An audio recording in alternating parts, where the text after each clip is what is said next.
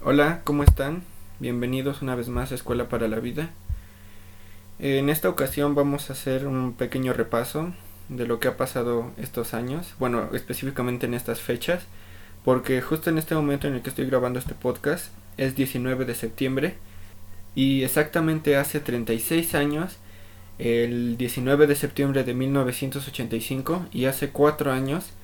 el 19 de septiembre del 2017, ocurrieron terremotos de gran magnitud que azotaron la nación de México. Mm, obviamente el de mayor magnitud fue el del terremoto de 1985 y este fue el que dio pie a que existieran mejores normas de seguridad y mejores lineamientos para saber cómo actuar y cómo instruir a las personas a saber cómo actuar en este tipo de de, de catástrofes. De hecho, eh, a causa de las pérdidas que se dieron en, eh, por, estos terremotos, por este terremoto del 85, es que se implementan los simulacros en estas fechas, en las escuelas o en, las empresas. Eh, suenan las alarmas sísmicas para mantener alerta al personal o a los alumnos, a los estudiantes, para que sepan y estén siempre presente esa pérdida que se vivió hace años y que puedan saber cómo actuar, tanto salir en orden, saber dónde ubicarse y saber qué hacer para ayudar a otras personas o bien identificar que no estás en la capacidad de ayudar a otros y pues alejarse lo más posible. De hecho, en estas fechas también se conmemoran muchas cosas que son importantes. Por ejemplo, eh, eh, en Twitter se hace tendencia eh, los perritos de rescate que ayudaron a salvar muchas vidas de gente que estuvieron debajo de los escombros incluso días pero gracias al olfato de estos perritos eh, fue que las eh, autoridades de protección civil y los voluntarios que ayudaban a recoger escombro mm, encontraban a estas personas y les salvaban la vida. Y claro, obviamente hablar un poco de la gente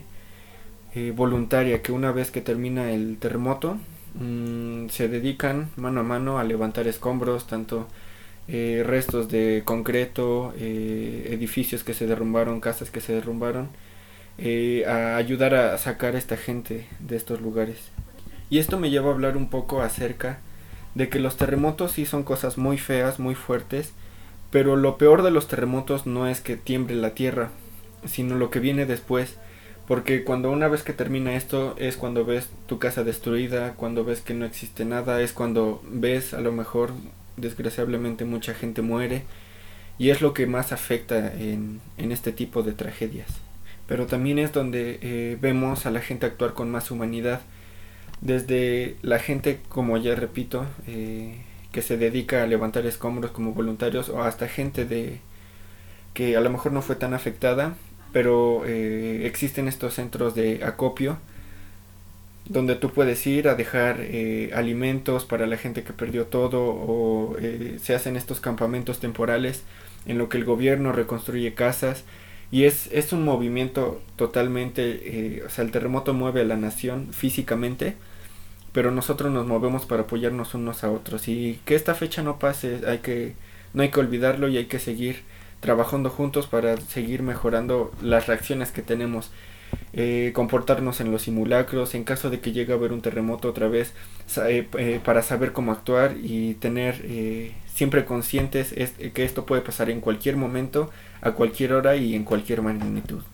Así que cuídense, tengan siempre presente esto y pues nos vemos a la próxima.